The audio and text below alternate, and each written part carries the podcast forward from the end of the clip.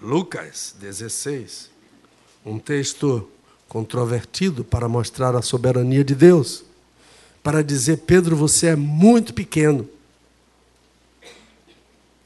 diante de um ensino tão controvertido como esse. Disse Jesus também aos seus discípulos: havia certo homem rico que tinha um mordomo.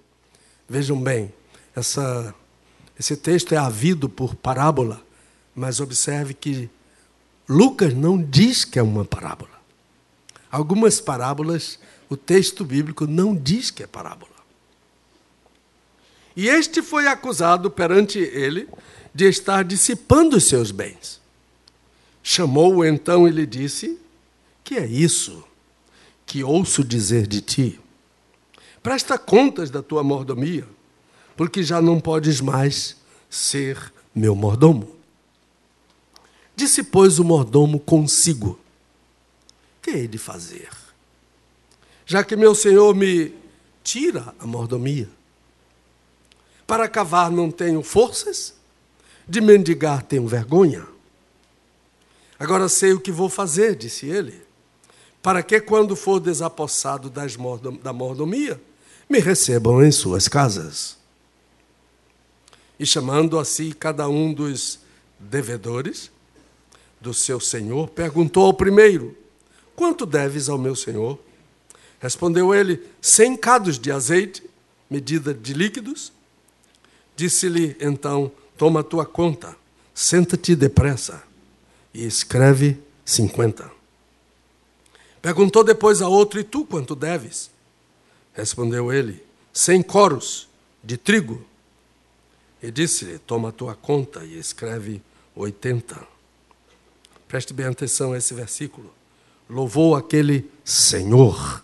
O Senhor aí está em letra minúscula, não é Jesus, é o patrão louvou aquele senhor ao injusto mordomo por haver procedido com sagacidade. Porque os filhos deste mundo são mais sagazes para com a sua geração do que os filhos da luz. Eu vos digo ainda: granjeai amigos por meio das riquezas da injustiça, para que quando estas riquezas vos faltarem, vos recebam eles nos tabernáculos eternos. Senhor, muito obrigado por tua palavra que nos desafia, que nos ensina, nos instrui em justiça e nos abençoa e contribui para o nosso crescimento e despertamento, para sabermos o que queres de cada um de nós. Abençoa a Igreja Batista Zona Sul. Pastor Marcelo, sua esposa, pastor Arthur, sua esposa, os demais pastores dessa igreja, líderes, membros, cada um deles, desde a criança mais nova até o mais idoso. E dá-me humildade nesta hora. E dá a meus irmãos e minhas irmãs um coração dócil para ouvir e obedecer. Em nome de Jesus. Amém. E amém. Meus irmãos, texto controvertido é para nos humilhar. Aliás, púlpito é um lugar para humilhar o pastor. Púlpito é lugar para eu falar mal de mim. Um homem há mais de 200 anos, chamado Simeão de Cambridge, ele disse: todo sermão deve humilhar o pregador. Todo sermão deve humilhar a igreja e todo sermão deve exaltar somente a Jesus. De modo que eu disse a meus alunos aqui no seminário Potiguar que todas as vezes que eles fossem subir ao púlpito, antes lessem o Salmo 15. Porque o Salmo 15 fala do púlpito. Quem subirá ao monte do Senhor é o púlpito. Na interpretação dos melhores estudiosos do Antigo Testamento, inclusive o Dr. Paid Kelly, de quem eu tive a honra de ser aluno. Púlpito é um monte do Senhor. E veja as características de quem deve subir ao púlpito. Então, meus irmãos, Deus nos desafia para uma mensagem expositiva para tirar, cavar de dentro do texto. Fazer uma exegese. Exegese é tirar de dentro. Exegese é colocar para dentro. O pastor não deve colocar, o pregador não deve colocar nada para dentro do texto, ele deve tirar do texto. Porque só o texto é inspirado. Paulo diz a Timóteo: toda a escritura é divinamente inspirada. Ele usa uma palavra estranha que eu vou dar para vocês agora: Theopneustos. Theos é Deus. Pneustos é da palavra pneuma, sopro. Paulo diz que a escritura é soprada por Deus, de modo que não há erro na Bíblia. Deus não sopra erro. Deus não sopra mentiras. A palavra de Deus é viva, eficaz, penetrante, é inerrante, é infalível. Nós é que temos que nos adequar a ela. Não procurar arranjos e atalhos. Ou deturpar a viva palavra de Deus. Esse, esse texto fala sobre fidelidade. E fidelidade, meus irmãos, o, o maior exemplo de fidelidade que temos na Bíblia é da Trindade. A Bíblia diz que a fidelidade de Deus ultrapassa as mais altas nuvens. Isso é uma figura de linguagem chamada hipérbole. O exagero retórico. Hipérbole não é a mesma coisa que mentira. É um exagero para eu dizer de fato. Que fidelidade! A Bíblia diz que o Senhor Jesus não pode negar-se a si mesmo. Isso é fidelidade ao extremo. E diz ainda que o Espírito Santo é o Espírito da verdade. De modo que nenhuma mentira vem da Trindade. Mas entre os humanos não é sempre assim. Há pessoas infiéis.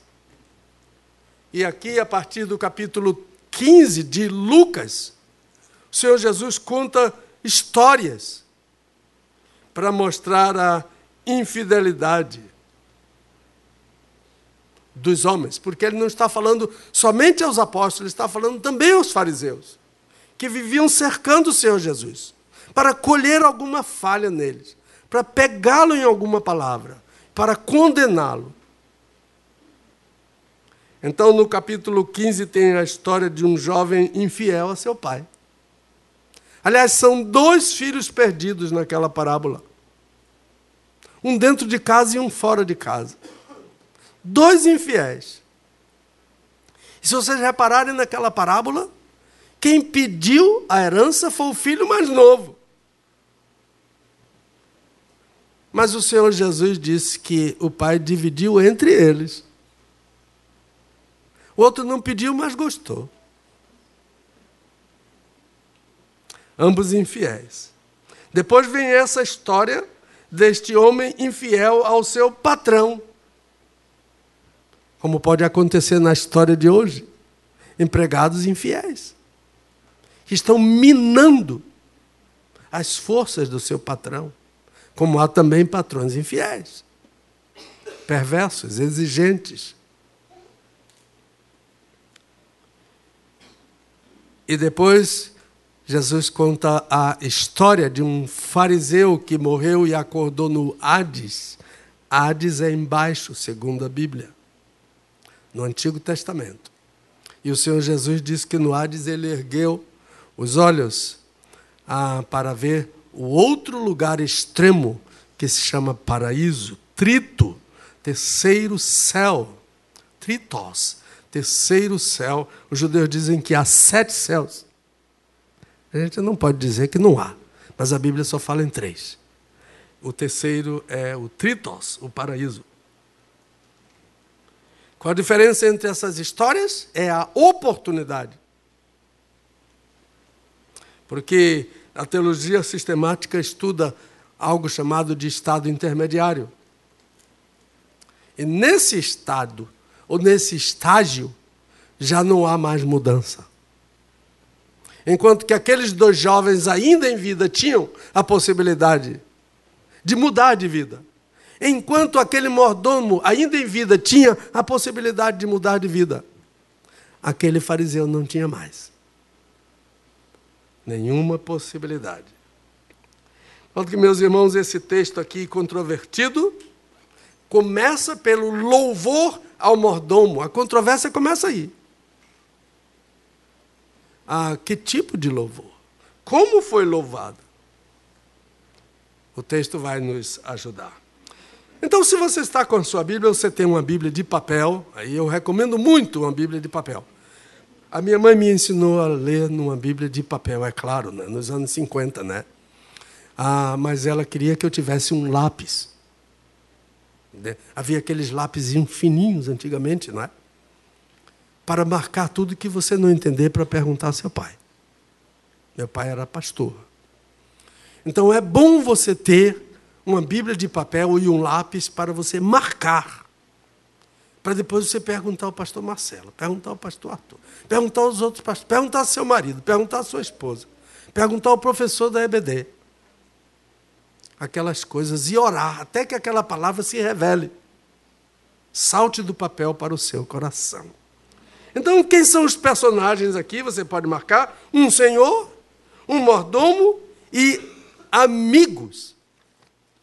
Essa história é uma história em que um homem infiel ensina a fazer amigos. E depois vem Jesus e diz: Eu vou ensinar como fazer amigo. O primeiro amigo aqui que eu encontro é o que acusou. Ele não aparece no texto, mas alguém acusou. Ele foi acusado. É ação passiva, não é? De modo que, se ele foi acusado, alguém o acusou. Ah, e eu penso que esse deve ser um ex-amigo. Um daqueles que não ganhou nada, não ganhou nada na corrupção. Aí fez uma delação premiada. Chamou alguém e disse: Olha, cuidado. Parece história de Brasília, né, irmão? Depois vem os amigos que ele vai escolher para recebê-lo em suas casas. Veja que tudo dele é terreno. É aqui. Mutretas. É, é, conhece a palavra, a, palavra mutretas, né? Às vezes o baianês atrapalha um pouco, né? Ah, mas é bem português a mutreta. Então, essas coisas que vão sendo feitas aqui, só pensando numa linha terrena, animal, diabólica, satânica, e sem nada pensar verticalmente. Lá, os amigos que Jesus vai ensinar a fazer. E quando a coisa aqui é bem terrena, as favas com a justiça, as favas com a ética, as favas com a moral e às vezes vem de quem a gente não esperava que viesse. Às vezes vem de quem deve guardar a lei, a justiça, a equidade. Esse homem aqui está dando um exemplo de como se esconder atrás da corrupção e não ser condenado. Por terceiro, os amigos dos tabernáculos eternos.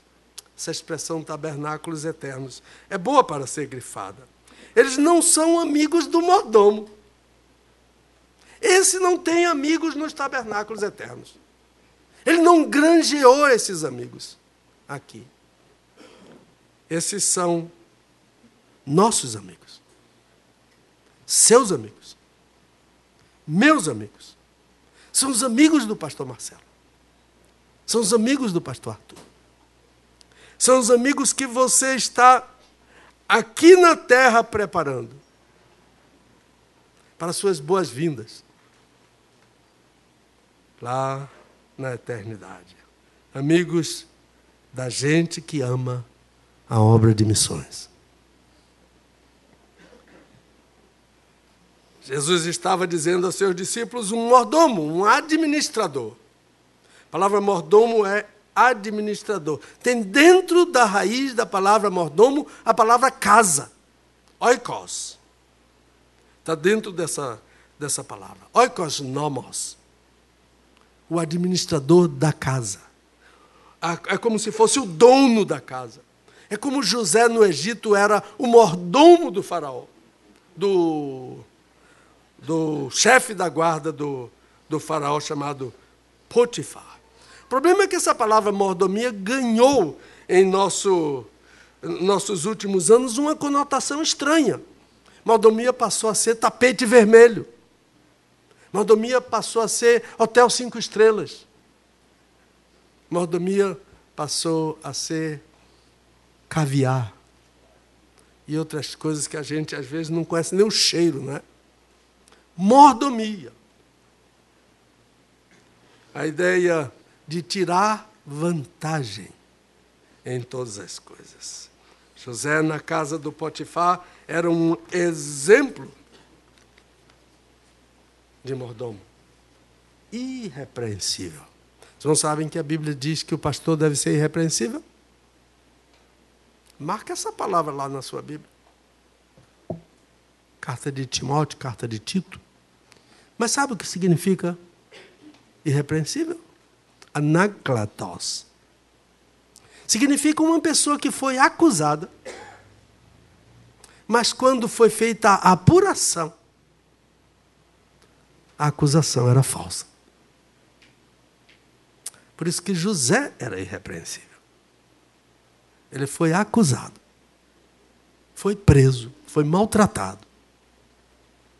Mas quando a apuração foi feita, a acusação era falsa. É a mesma coisa que de Daniel. Não é que Daniel não era irrepreensível, é que a acusação a Daniel foi maldosa, mas era verdadeira. Ele orava mesmo, três vezes ao dia. Eu tive uma experiência com essa palavra irrepreensível, Marcelo que eu entendi melhor ainda essa palavra. Que eu cheguei um dia de viagem muito cansado e deixei o meu carro no posto para lavar. E eu esqueci, dormi e esqueci do carro. E daqui a pouco o telefone tocou. Eu acordei assustado.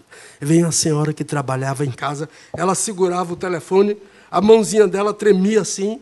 Eu disse: O que é que está acontecendo? Ela disse: É para o senhor e é da Lava Jato.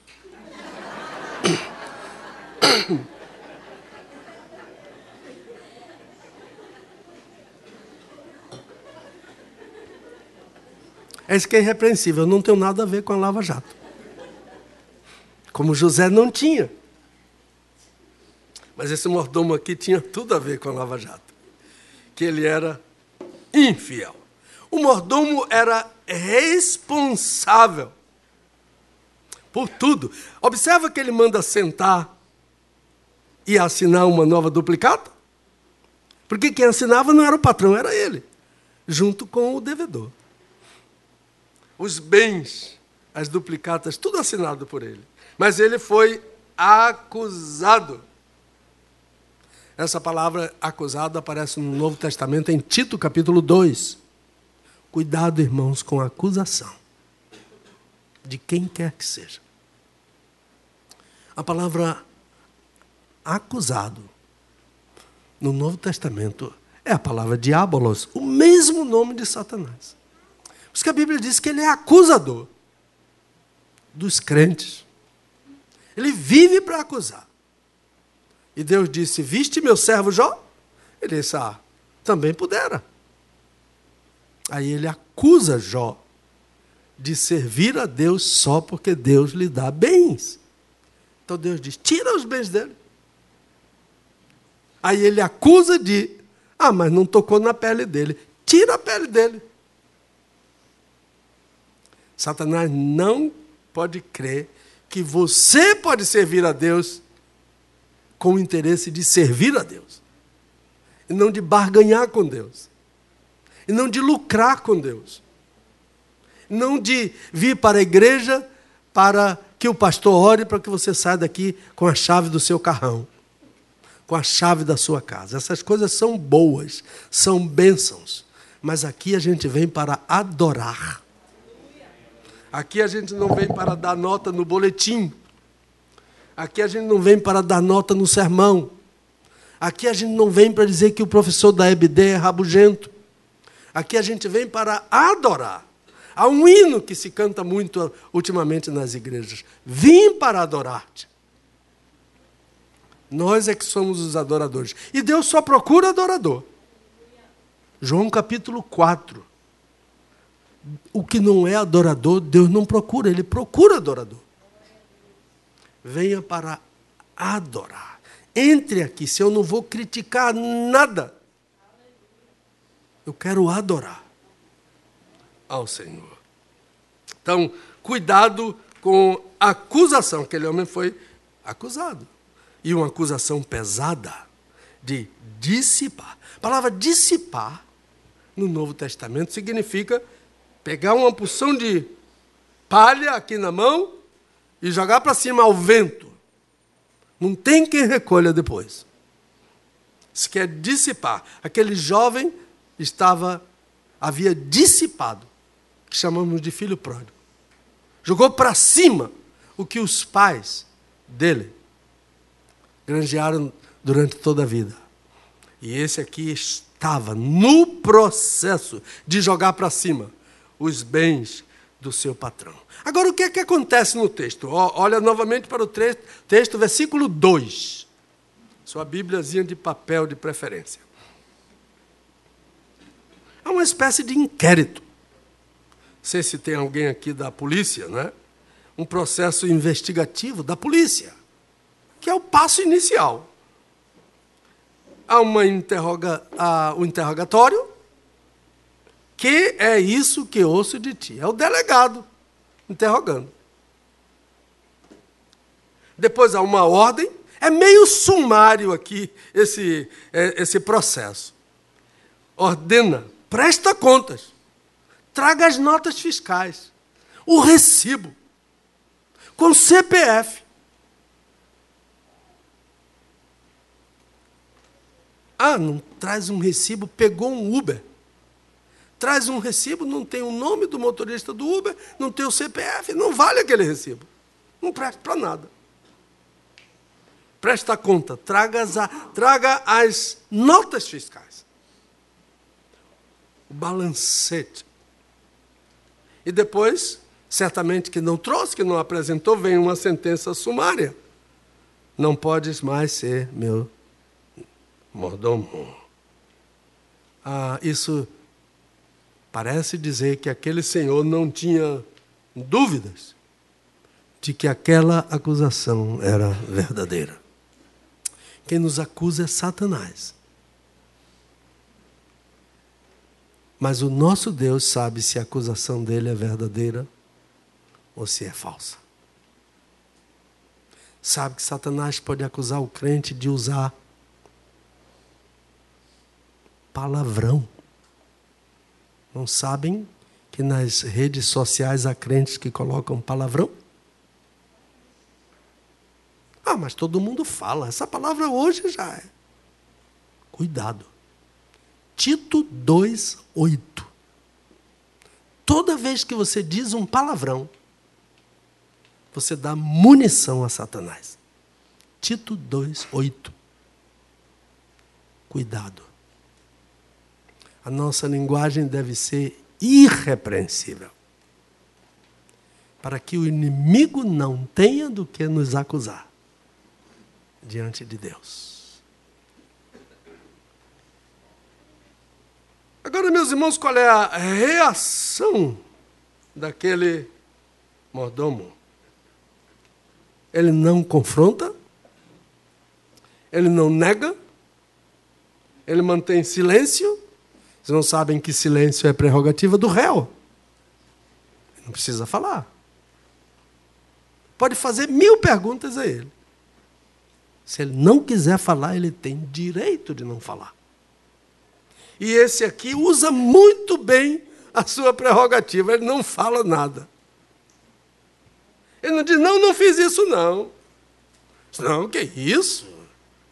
O senhor pensar isso de mim, confrontar mas ele racionaliza.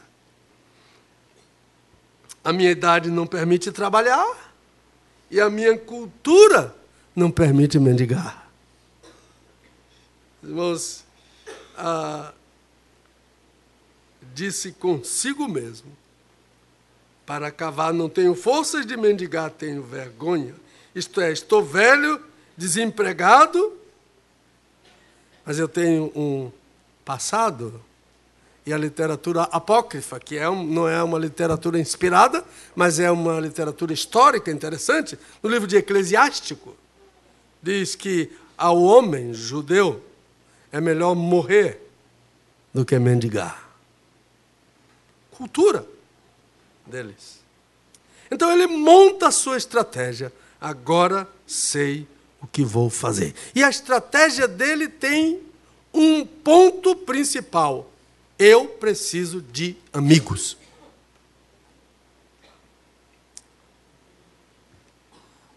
Quais são os amigos que ele vai procurar?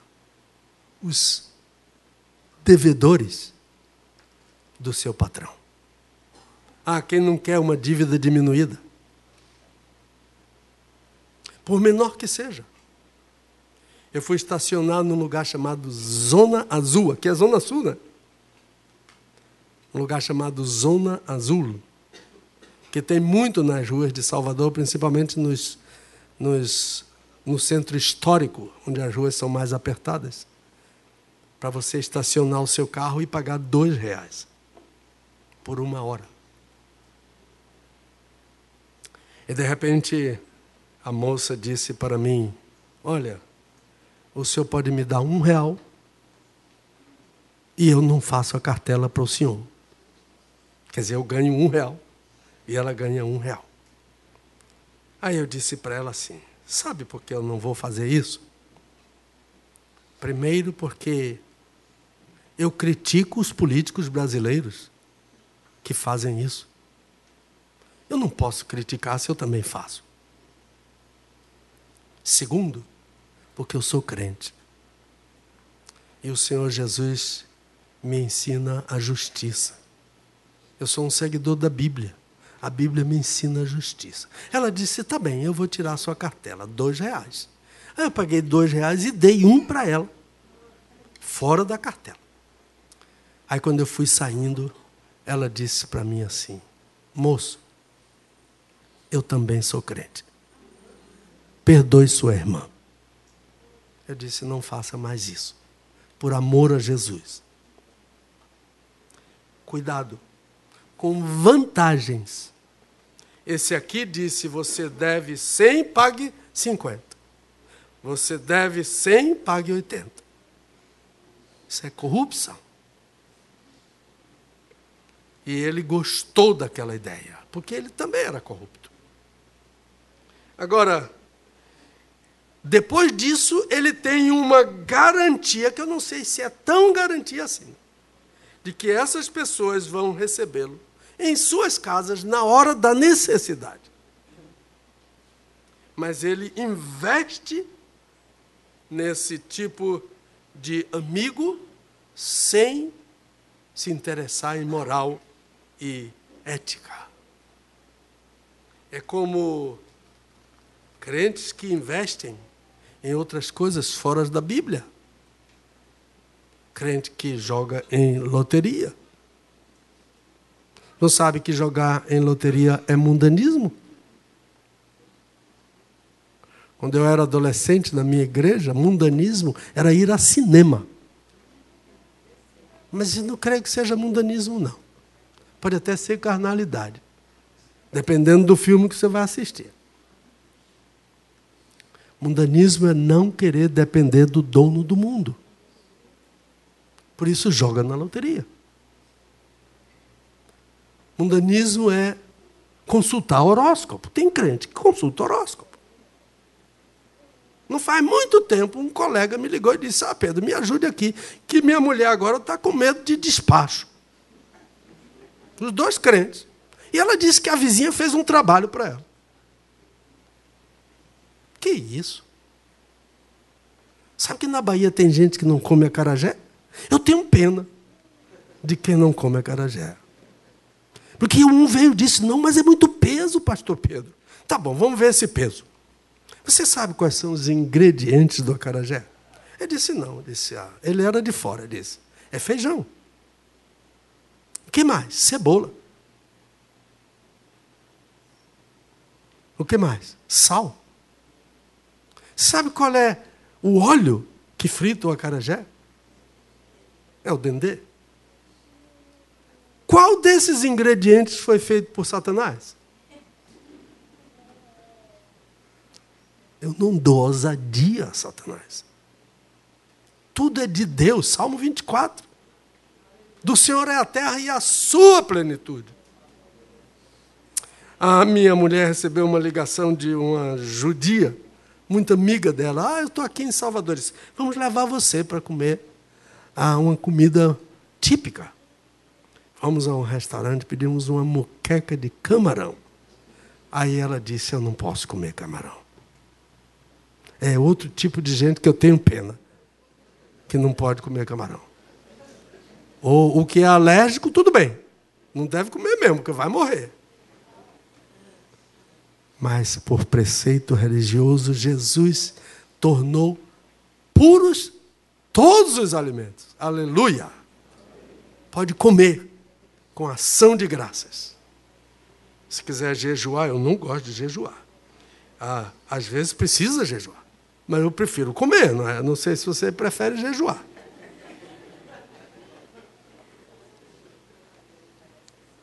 Louvou aquele senhor ao injusto mordomo. Mas ele louvou a sagacidade. Mas o texto diz que ele era injusto. Perceberam? Que não há um elogio à falcatrua, que não há um elogio à corrupção. Jesus disse que ele era injusto. Por isso, para terminar essa mensagem, que Jesus disse: Eu vou ensinar a fazer amigos. Versículo 9, olhe na sua Bíblia. Granjeai amigos por meio das riquezas da injustiça. É a palavra injustiça, riquezas cósmicas, de cosmos, riquezas do mundo. Para que, quando estas riquezas vos faltarem, isto é, quando você estiver estirado ali dentro de um caixão, essas riquezas não servem mais para nada, mas esses amigos vão receber você que você pensa desse versículo? Alguém já interpretou esse versículo para você? Eu conheci dois fiscais da prefeitura de Salvador, dois crentes. Um deles recebia propinas dos comerciários, dos comerciantes e comerciários. Mas o outro não recebia. E esse que não recebia foi ameaçado de morte. Então chamaram aquele crente que recebia propina para aconselhar o outro crente a receber também. Então ele chegou muito piedosamente para aquele crente e disse: Olha, Jesus disse: granjeai amigos com as riquezas da iniquidade. É por isso que ele recebia propina. Porque Jesus mandou ele receber propina. Isso que é uma interpretação avessada, né? Estranha hermenêutica. O melhor adjetivo em todo o texto para esse mordomo é mundano. Mundanismo é não depender do dono do mundo. Então Jesus não condena o dinheiro. Mesmo que pelo dinheiro os homens se corrompem, os parentes brigam. Se afastam, se matam. Irmão desconhece irmão, diz Paulinho da Viola, né? Jesus disse: use o dinheiro para fazer amigos. Para resgatar perdidos. Para imprimir Bíblias.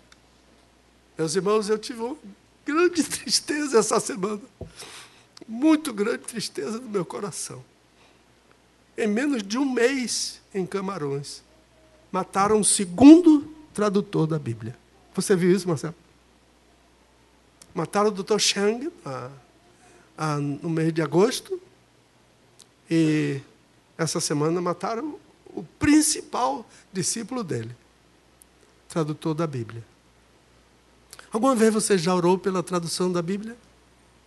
Você sabe que é muito caro, que leva muito tempo. Os irmãos sabem quanto tempo levou a revisão dessa Bíblia? Essa Bíblia é a Bíblia da Convenção Batista Brasileira, Almeida Revisado, o melhor texto que nós temos em português. Sabe quantos anos levou a sua revisão? 26 anos. A revisão da Almeida atualizada da Sociedade Bíblica do Brasil levou oito anos. E é muito dinheiro investido nisso. E, ah, pense em orar pela pelos tradutores da Bíblia. Eles são inimigos em algumas regiões do mundo. Eles têm que se esconder para não serem mortos. E os que mataram o Dr. Chang na vez, no mês passado, também deceparam o bracinho da esposa dele. Não quiseram matá-la, mas fizeram isso com ela. Irmãos, a impressão de folhetos é para fazer amigos. A impressão da Bíblia é para fazer amigos. Ir ao lixo da cidade de Natal para resgatar a gente do lixo. Foi no lixo que Deus me encontrou. A missão da igreja é de resgate. É de ir para os lixões da cidade. Para fazer amigos. Doar em favor do reino. Ah, os irmãos sabem, em média, quanto um cristão doa para missões anualmente? 0,1. Sabe quanto um muçulmano doa para missões por ano, em média? 2,5. 25 vezes mais do que nós. É por isso que a França hoje é islâmica. A Europa quase toda. Porque eles sustentam a obra de missões. Deus nos deu o dinheiro do petróleo para transformarmos o mundo em um mundo muçulmano. Há muitos anos, um líder muçulmano disse isso. O mordomo espera que os amigos recebam em casa. Jesus disse: Esses amigos vão receber vocês nos tabernáculos eternos. O projeto Recriar em Salvador, da irmã Eliette Moraes, tira meninos da rua. E tem até a perseguição de quem não devia perseguir. Eu não vou citar o nome aqui agora. Mas um dia um menino de oito anos se levantou naquela casa, enorme casa, falou com voz de adulto e disse: Eu odeio essa casa. Essas crianças são minhas. Quem falou? Satanás. Temos que comprar. Remir o tempo é comprar. Aqueles que estão, estão nos lixões. Mas a gente faz a seguinte pergunta: quantos amigos você quer mandar para o céu? Há pessoas que não alcançam nem os parentes, eles não querem. Uma senhora me disse: Ah, eu já cansei de falar para parente. Mas eu tive que dizer a ela: seus olhos estão secos. Só precisa chorar diante de Deus para ganhar seus parentes. Que não ganha nem um filho. Que tipo de amigos vai subir? Ah, projeto Metanoia, tirando homens drogados da rua, para ensinar uma profissão, para levá-los para a igreja. Quantos amigos temos? Às vezes não fazemos esses amigos porque não temos ideia do que é o inferno. Jesus disse que o inferno é uma comunidade do lado de fora. Tem festa, banquete, casamento do cordeiro. E gente que não pode entrar. fora ficarão. Comunidade do lado de fora das bodas. Como Jesus ensinou a fazer amigos, use o dinheiro para fazer amigos, para pregar o Evangelho. Quando a oportunidade chega de você cooperar com a obra de missões, eu falei ontem para os alunos de um sermão que ouvi do pastor José Calixto Patrício. Senhor, quanto tens comigo? Quando você olhar para a sua conta bancária, pense: quanto aqui é de Deus? E quanto aqui é para mim? Isso é fazer amigos. Para que quando esse dinheiro não fizer mais nenhum sentido, os amigos recebam você nos tabernáculos eternos. Primeiro, todo investimento na igreja é pouco. Segundo, todo investimento em missões é pouco. Terceiro, todo investimento no reino é pouco. Um dia, a nossa missionária lá em, Nova Zelândia, lugar chamado Tahuape, estava no ponto do ônibus. E um homem chegou para ela e disse: Senhora, eu estou morto à fome. Há dois dias não como nada. Ela disse: Eu não tenho dinheiro. E tirou do bolso uma chave e disse: Aquela casa ali é a minha casa. Você vá lá. Na geladeira tem um pernil com batatas. Pode comer todo e o que sobrar pode levar para casa. Quando você sair, coloque a chave embaixo do tapete. Quando ela voltou à tarde,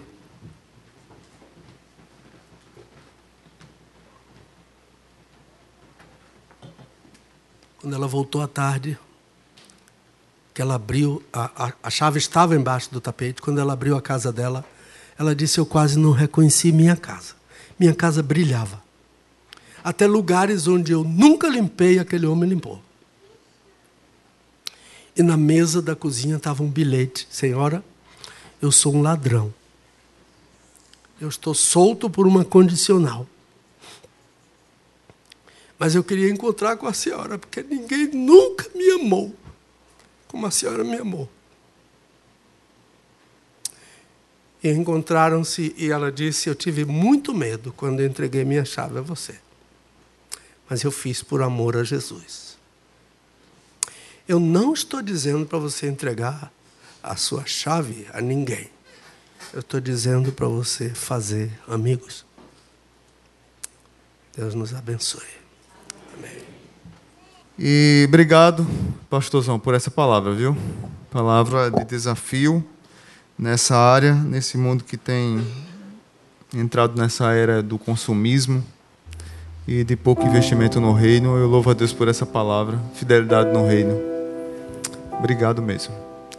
Pai Santo, muito obrigado por essa manhã. Obrigado porque o Senhor decidiu nessa manhã falar aos teus filhos dessa forma tão especial, confrontadora, mas com tanto amor. Entendendo que tudo que temos é do Senhor e que precisamos ser irrepressíveis, dar testemunho, mas acima de tudo, fazer amigos. A lição é muito mais profunda do que apenas dar alguma coisa. Eu acredito que quando eu olho pelos, para os milagres de Jesus da multiplicação, à medida que era dado é que era multiplicado. Jesus não multiplicou tudo e disse divida, Jesus disse dê, e a multiplicação aconteceu. Então nós vamos, nós, nós vemos isso, ó Pai, na vida de corações generosos. E a minha oração é que a tua igreja compreenda que num mundo tão consumista, que gasta tanto com banalidade, que os crentes possam ter um avivamento nos seus corações de investimento na tua obra para fazer amigos, para se encontrar nos tabernáculos eternos. Que o amor de Deus o Pai, Que a graça maravilhosa de Jesus e que a comunhão do Espírito Santo nos dê um restante de dia abençoado e um tempo precioso, uma semana maravilhosa, para a honra e glória de Jesus. Amém.